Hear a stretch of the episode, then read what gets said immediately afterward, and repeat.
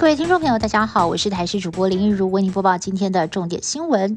本土疫情严峻，在今天本土新增了八万九千三百五十二例，一百九十一例中重症，死亡七十六例，更是创下了单日新高。其中有七十三例有癌症或者是慢性病史，三十一例没有打疫苗。最年轻的死亡个案有两名，年仅三十多岁，都有慢性病史。另外，中重症还有一位云林的六岁小男童，出现了意识变化、呕吐、抽搐等情况，送医一度烧到了四十。二点七度，专院检查发现已经有肺炎、脑水肿的现象，这已经是我国第七例儿童脑炎个案了。台北市在今天新增本土个案九千零八十五例。台北市长柯文哲认为，大台北生活圈洪峰已过，现在进入高原期。虽然说自己不当台湾神童，但是还是预估台湾再过两个月就能够解封。但是也提醒了，疫情压力恐怕会转到中南部。另外，快筛阳视同确诊，明天正式上路。外界关切抗病毒药物能否直接在台北市的车来素领药。柯比坦言，这款新药交互作用多，医生的问诊时间平均要十五分钟。定掉车来速，不开抗病毒药物，才不会变成车来慢。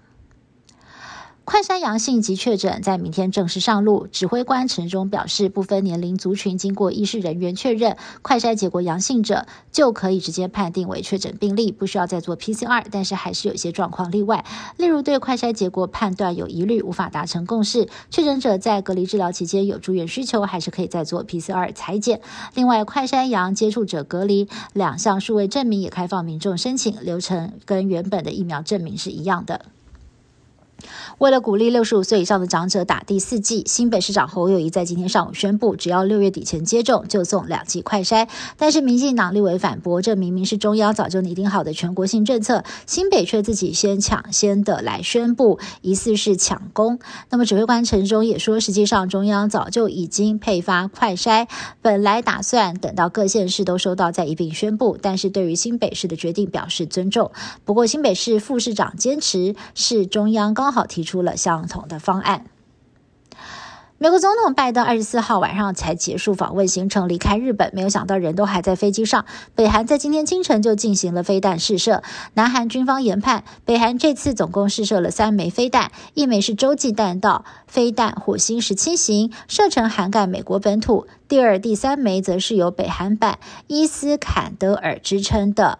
短程弹道飞弹可以打击南韩，而这种组合式发弹很明显是冲着美韩而来。若加上先前试射的巡弋飞弹，这已经是北韩在今年第十六度试射飞弹了。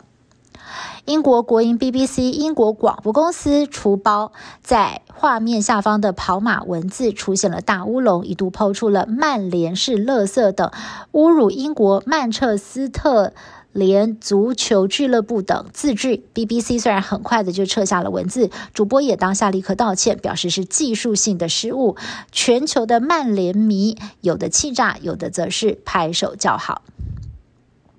英国科学家最近利用诺贝尔奖基因剪刀技术编辑番茄的基因，让番茄成为摄取维生素 D 的新来源。技术若商转，渴望解决全世界十亿人维生素 D 摄取量不足的问题。